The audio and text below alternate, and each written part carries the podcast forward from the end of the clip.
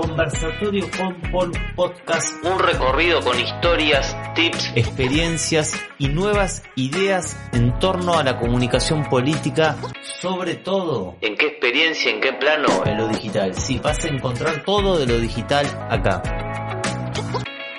Hola, ¿cómo están? 2023, podcast número uno, episodio número uno, temporada 4, ya mucho contenido que está circulando, que está compartido en las distintas plataformas de distribución, pero la verdad que siempre nos hemos caracterizado por ir a lo concreto y que esto sea una herramienta de tips y de compartir experiencias. Y si bien yo creo que decir en el 2023 va a pasar tal cosa, aparentemente la tendencia va a ser esta, muchas veces puede sonar medio chamullero, ¿no? Como se dice en la Argentina. Tenemos muchos, muchas personas, muchos y muchas personas que escuchan en España, en México. Es decir, cuando se cuenta algo que no tiene mucha base sólida, pero hay algunas cuestiones que se pueden encarar, por lo menos yo diría para los primeros cuatro o cinco meses del año. Entonces, este episodio tiene como objetivo que te lleves esas herramientas de hacia dónde hay que orientar el contenido y las estrategias de comunicación. Al menos hoy vamos a hablar en el plano digital. Tres cosas básicas, ¿cuáles son? Video corto vertical, principal formato en 2022 y lo va a hacer en 2023. Video corto vertical. Si tenés que hacer una sola cosa, hace video corto vertical.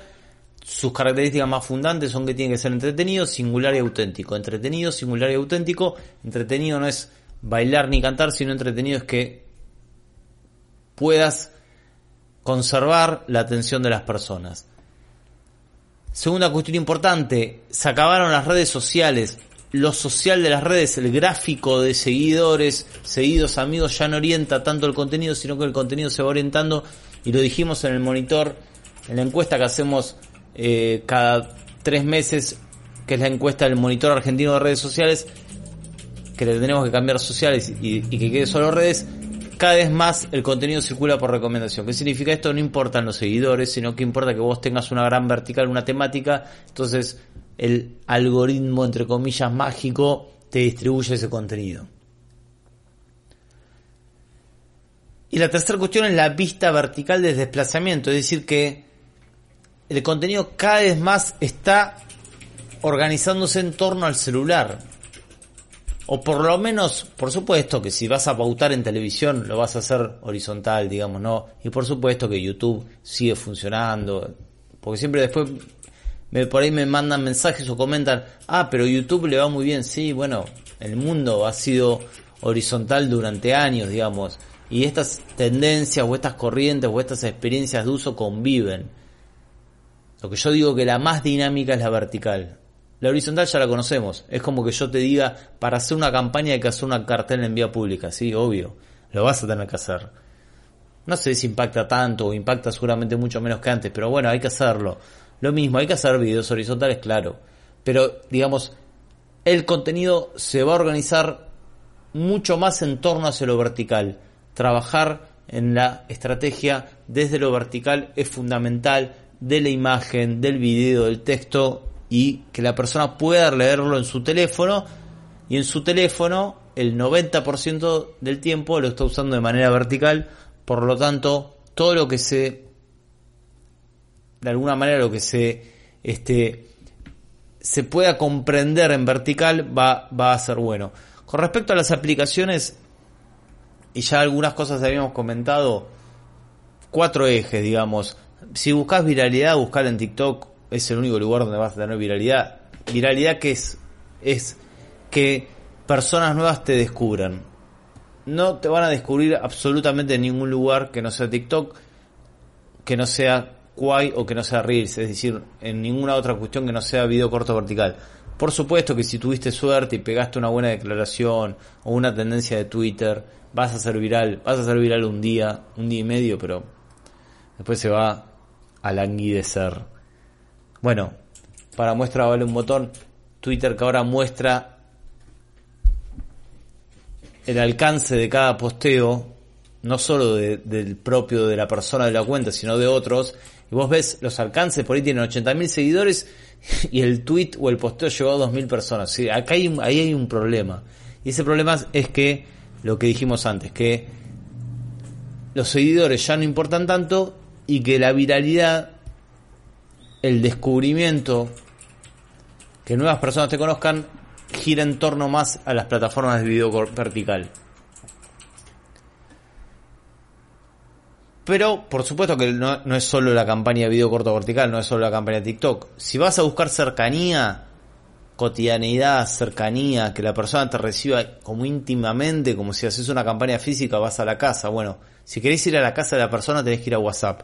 El 70% del tiempo las personas están en WhatsApp. El 70% de la existencia digital es WhatsApp. Hay que meterse ahí. Olvídense de Telegram, todas esas cosas locas que a mí me encantan.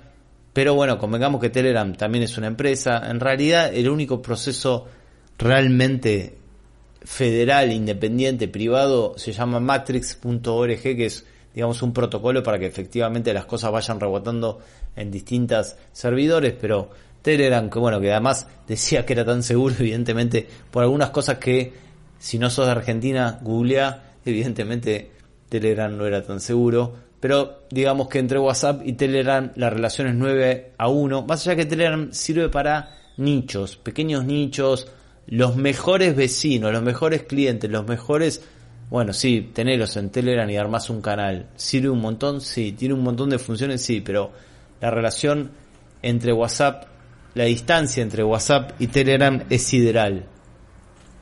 Ojo, yo si tuviera que elegir usaría usaría Telegram, pero para hacer campañas de comunicación uno no no es lo que quiere, sino lo que es, lo que es la realidad, digamos. Entonces, campañas en WhatsApp para la cercanía, comunidades, grupo de anuncios, esto lo estoy trabajando mucho y funciona muy bien, es una manera de agruparse muy bien. Sub 30, el sub 30 que es el 40% del padrón, por lo menos en la Argentina, en otros países es un poco menos, pero es hiper influyente la capacidad del sub 30, el sub 30 es Instagram. Olvídate otra cosa. Y Facebook, déjalo solamente para contenidos genéricos. El contenido de la persona que no está muy activa en las redes, independiente, que independiente no, no por un equipo de fútbol, independiente que no, no está tan ideologizado, entre comillas, está ideologizado porque tiene sus valores, pero quizás no está tan, tan en un partido. Bueno, mensaje genérico sigue siendo Facebook.